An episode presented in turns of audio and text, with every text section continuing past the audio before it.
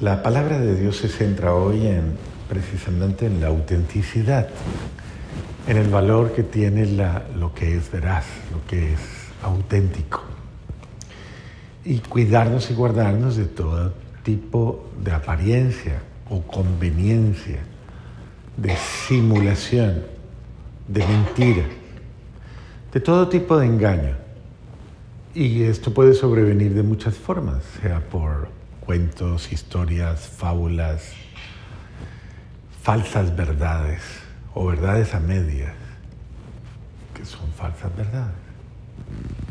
Y todo tipo de, falsas formas de vivir, formas eh, de vida aparentemente normales o aparentemente eh, dignas, justas, correctas, que en el fondo no lo son. Entonces, básicamente está yendo al trasfondo, ¿no? a la parte en la que básicamente como que confronta el, oye, nadie se engañe, usted no se engañe, no llame, que es, una de las cosas que vive esta sociedad, ¿no? la sociedad actual. Llama normal lo anormal. La mentira la llama verdad y a lo que es verdad lo llama mentira. Entonces, esa lastimosa situación en la cual eh, podríamos decir que se da lo que el Papa Benedicto eh, podríamos decir que proclamó de una manera tan fuerte en todo su pontificado. Eh, precisamente eso, ¿no? El gran riesgo que existe frente a la doctrina de la relativización. ¿Qué es eso? Es el eh, no aceptar, y obviamente todo esto es fruto de, todas estas corrientes nueveristas o contemporáneas que están llegando, que son fruto de una mentalidad mucho más profunda, de manera psicológicamente hablando y filosóficamente hablando, que son fruto precisamente de un fenómeno de época que muchas veces no lo asimilamos, no lo asimilamos porque pues nosotros tal vez no estamos como en, no estamos en el contexto eh, de evaluación de los fenómenos de cambio de época. Y que de pronto académicamente de pronto se habla más de ello que culturalmente, sociológicamente no se habla de eso, o sea, en medio de la gente, en los grupos humanos no se habla de eso, se habla más en, en círculos de reflexión en círculos académicos cuando se trata de interpretar los valores que va estableciendo la sociedad y los cambios vertiginosos que van teniendo. Entonces la sociedad viene en unos cambios fuertes que si usted no logra entenderlos, usted pues obviamente pues vive en el contexto pero ni cuenta se da de lo que está pasando. Y termina como siempre, como todo el mundo preguntándose y diciendo cosas como ¿y dónde hemos llegado? ¿Y a dónde iremos a parar? ¿Y cuánta cosa? ¿Y de dónde sale? Pero no lo entiende. Entonces, lo primero que, hay que entender es que obviamente el ser humano está en cambio, en, cambio permanente. Y las formas de percibir el mundo, de percibir al ser humano, de percibir eh, todo, de percibir todo y de hacer valoraciones permanentemente están siendo replanteadas. Y cuando y hay otros cambios que son mucho más fuertes, que son cambios circunstanciales, cambios de época, circunstanciales, que no dependen de nosotros, sino cambios que vienen culturalmente avanzando. Entonces el ser humano de principios de siglo no es el mismo ser humano de principios del siglo XX, no es el mismo ser humano de principios del siglo XXI. En los años 20 del, siglo, del siglo XX eran muy diferentes a los años 20 del siglo XXI. Absolutamente diferentes. Y obviamente de aquí en adelante el cambio es vertiginoso, es absolutamente vertiginoso. Por eso ya incluso los cambios generacionales, los cambios generacionales se dan de una manera que incluso la gente no alcanza a verlo y a notarlo. Entonces, esos cambios generacionales corresponden a fenómenos de época, pero fenómenos también de pensamiento. Y es bueno entenderlo, porque si no, pues uno de verdad no va a comprender.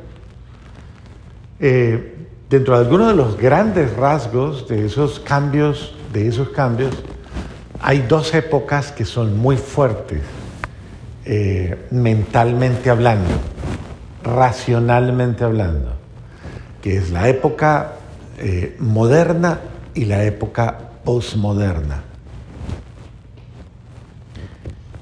Una de ellas que corresponde aproximadamente desde el Renacimiento hasta principios del siglo pasado, y la otra que se despierta aproximadamente el posmodernismo a mediados del siglo pasado y que continúa. Estamos en la época posmoderna, continúa.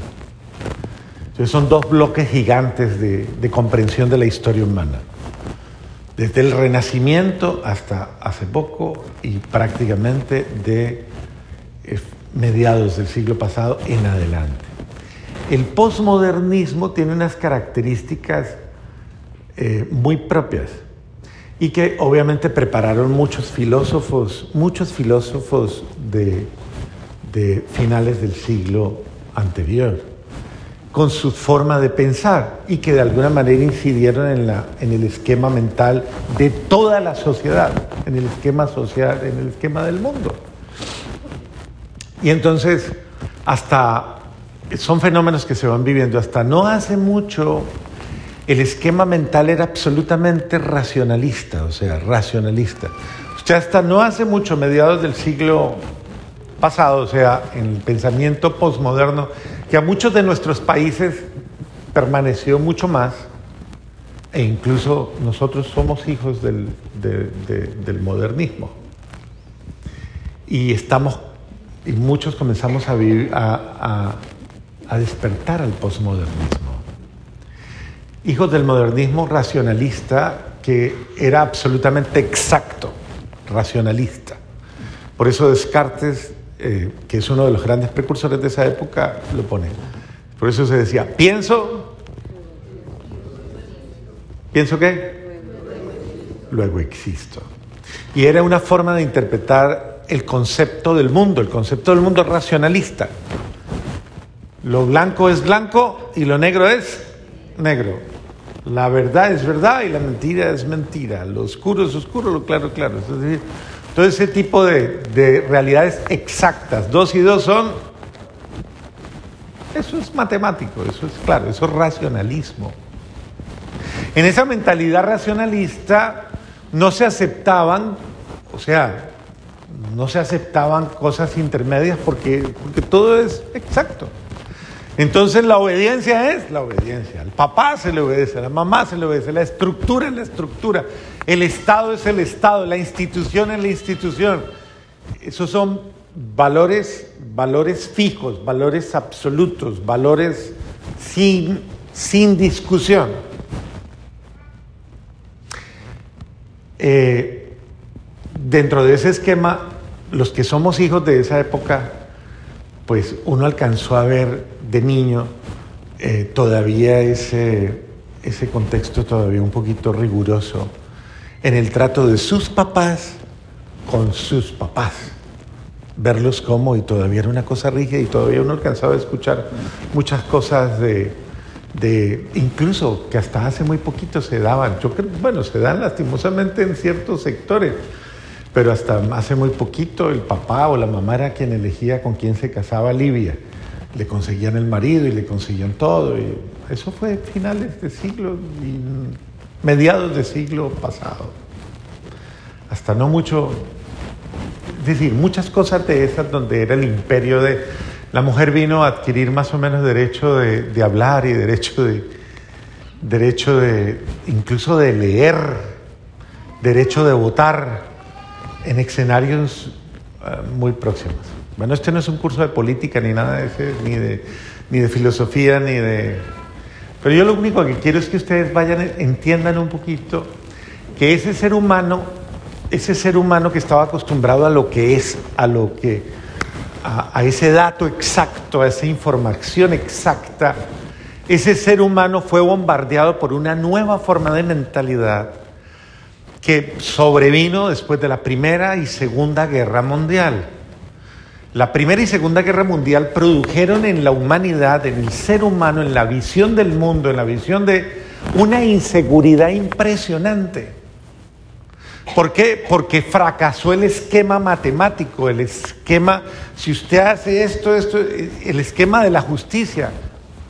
Y se vio el horror del hombre que mata al hombre. Entonces, ese ser humano del siglo, de mediados del siglo pasado, entre los años 60, esas generaciones después de una Europa destruida y después de, la miseria y de muchas cosas que sobrevinieron, quedó en un estado de, de conmoción total en la que esto estalló.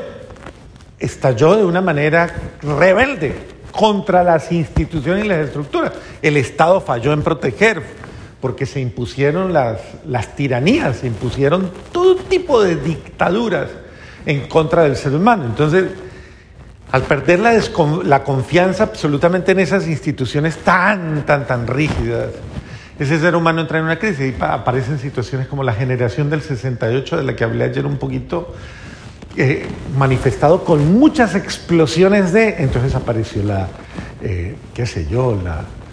Antes existía el licor, existía... Pero aquí comienzan a surgir otro tipo de cosas y comienzan a surgir todos los eh, el opio y todo eso que han existido por años, todo esto comienza a convertirse, la marihuana, la cocaína y todas estas cosas comienzan como a popularizarse y a convertirse ya en algo de casi de consumo directo, eh, pero como una opción de escape a una especie, dicen los filósofos, a una especie de como de guayabo, no sé, como de un mal sabor de la existencia y la gente comienza a querer, eh, como ya no creerle a nadie. Y entonces ahí es donde aparece el fenómeno de, del hipismo, de los peace and love y de los que cogieron la vida fácil. Y muchos murieron ahí, muchos enredados de circunstancias. Pero comienzan a aparecer a la par de esto una cantidad de realidades que van evolucionando y que hoy día están encontrando su punto más alto. Eh, muchas, muchas, muchas cosas que se van juntando incluso, muchas corrientes de pensamiento que van surgiendo. Y entonces eh, hay unas que han ido alternas durante todo el tiempo, haciendo una relectura de todo y popularizándolas comercialmente hablándolas. ¿Cómo le meten, cómo le meten un pueblo, al pueblo normal, al pueblo común, ¿Cómo le meten los pensamientos, las formas de pensar? ¿Cómo se las introducen? A ver, hablemos un poquito de eso para que sea más fácil. ¿A través de qué? A través de los medios de comunicación. Si usted termina, usted ve una película, ve una serie, ve un programa, ve una...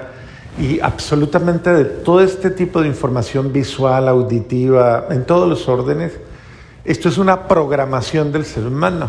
Y usted tiene que terminar pensando de esa manera, sintiendo de esa manera. Y si usted no tiene parámetros claros de discernimiento o de crítica, y si usted no tiene parámetros claros para usted poder interpretar, esto me lo están poniendo por esto, esto, esto lo estoy viendo por esto, esto, esto me está planteando esto. Si usted no entra en esa reflexión, usted termina básicamente revaluando sus valores, revaluando sus criterios y entendiendo y diciendo, pero si todo es normal, todo es, ¿por qué molestan tanto? Si todo Entonces, en este sentido es, la, es lo que el Papa eh, Benedicto dijo, precisamente la relativización. Uno relativiza lo absoluto porque ya lo absoluto me molesta, o sea, me molesta tener una verdad absoluta. Me molesta pensar en una institución absoluta, la iglesia, el Estado, el ejército. Son instituciones absolutas que de alguna manera están ahí fundados en valores, en valores muy serios, pero que en un momento determinado yo ya no quiero creer en ellos. Entonces comienzo a ponerlos en sospecha, comienzo a ponerlos en duda, comienzo a dudar de ellos. Entonces dudo de la autoridad, y vea, mire, vayamos, dudo de la autoridad de la de, la familia. Dudo de la familia como entidad verdadera, estable, fija, real. dudo de la conformación de la familia, dudo de la relación paterna o materna o filial, dudo del, papel del hombre, dudo del papel de la mujer, replanteo absolutamente todo y relativizo absolutamente todo, entonces comienzo a inventarme nuevas formas de familia. Familia es tú y tu perrito, tú y, y un muchacho y un niño nomás. Dos hombres son familia, dos mujeres son familia. Eh, un grupo de cualquier manera, o sea, indiscriminadamente, como ya está en entredicho la entidad familia, ¿qué importa? Es decir, lo que importa es lo que yo sienta y me sienta cómodo. Entonces, ya no es, pienso, se replantea el pensamiento, la forma o la estructura de pensamiento exacto ya no existe. Entonces, ahorita lo importante no es pienso, luego existo, sino, a ver, Dígalo, dígalo, Maduro. Siento, luego existo. Lo que importa ahora es lo que yo siento. Y de hecho la, la, gente entra en el juego. Hasta los abuelitos y las abuelitas ya lo dicen así. Cuando ven que el muchacho o la muchacha está en conflicto, en última instancia le dicen, pero usted se siente bien así. Sí, yo me siento bien. Ay, entonces, tranquila, tranquilo, sea feliz. Si usted se siente bien, haga lo que quiera. Porque ya no importan los valores de la persona, de la dignidad ni de nada. Esto se abre un desfogue de, de lo que sea. ¿Y quién me detiene? Mire, eso no le conviene, eso, eso no lo debería hacer, eso no es bueno, eso. La pregunta ahora es, ¿quién lo dice? Eso no es no está bien. ¿Quién lo dice? Lo que para usted está bien, para mí está bien. Su verdad y mi verdad no coinciden. La verdad es relativa, relativa a mi punto de vista, relativa a mi parecer, a mi criterio. No hay verdades absolutas. Correcto, es que eso es el sentido de la cultura. De lo que le estoy hablando es, esta es la cultura actual. La cultura actual es una cultura relativista en la que usted no es lo que es. En este momento hay una, ahí, claro, es el, este de la gente de siendo lo que no es. Y como ahora usted puede ser lo que usted quiera, como quiera, de la manera que prefiera, y entonces lo que importa es encuentre su manera, encuentre su gusto, encuentre su... y siéntase feliz con eso. Es un replanteamiento de lo que significa el ser humano. Es una nueva visión de lo que es un ser humano. Es una revaloración del ser humano. En el sentido mismo en el que reconceptualización del ser humano. Entonces ya el ser humano no es el mismo ser humano que profesa el Evangelio, que profesa la verdad de Jesucristo. No, no. Por eso esto choca mucho. Porque esto defiende en esencia al ser humano, al que ha acompañado desde más de dos mil años, desde que está en el mundo, dos mil años antes, dos mil años después. Sigue la verdad de la palabra de Dios acompañando al ser humano. Y no, la y no la verdad de la palabra de Dios religiosa, simplemente. Entendamos que la palabra religión, ¿qué es lo que quiere decir? Relación. Es relación, es, es relación, porque es religare, que significa estar unido a, estar estar eh, en interacción con. Entonces, en ese sentido, no es en el sentido puramente religioso, místico y esto, no. Es en el sentido más, a ver, es que ahí es donde a veces los, los otros católicos nos falta ver esa parte. La iglesia da una verdad antropológica humana. Define al hombre como el verdadero hombre a través de Cristo. Porque Cristo es el único hombre que muestra el verdadero hombre al hombre. Entonces cuando uno se pierde, lo único que tiene que hacer es volver a Cristo. Y cuando se pierden todos los valores. Ahí, por ejemplo, en las lecturas de hoy, estamos viendo a Cristo reaccionando frente a una mentira. Una mentira que se vive, una apariencia. Quienes hacen normas plantean conductas, plantean formas de proceder convenientes para su provecho. Y él lo pone en entredicho y por eso dice, ¿cómo es que dice? Hay de ustedes qué? Eso, fariseos hipócritas. ¿Qué es la hipocresía?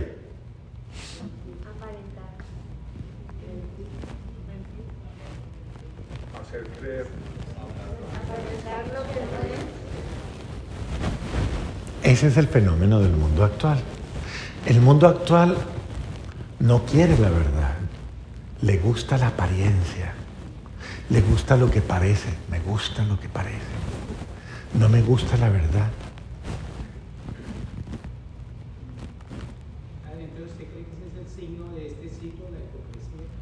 No, no necesariamente.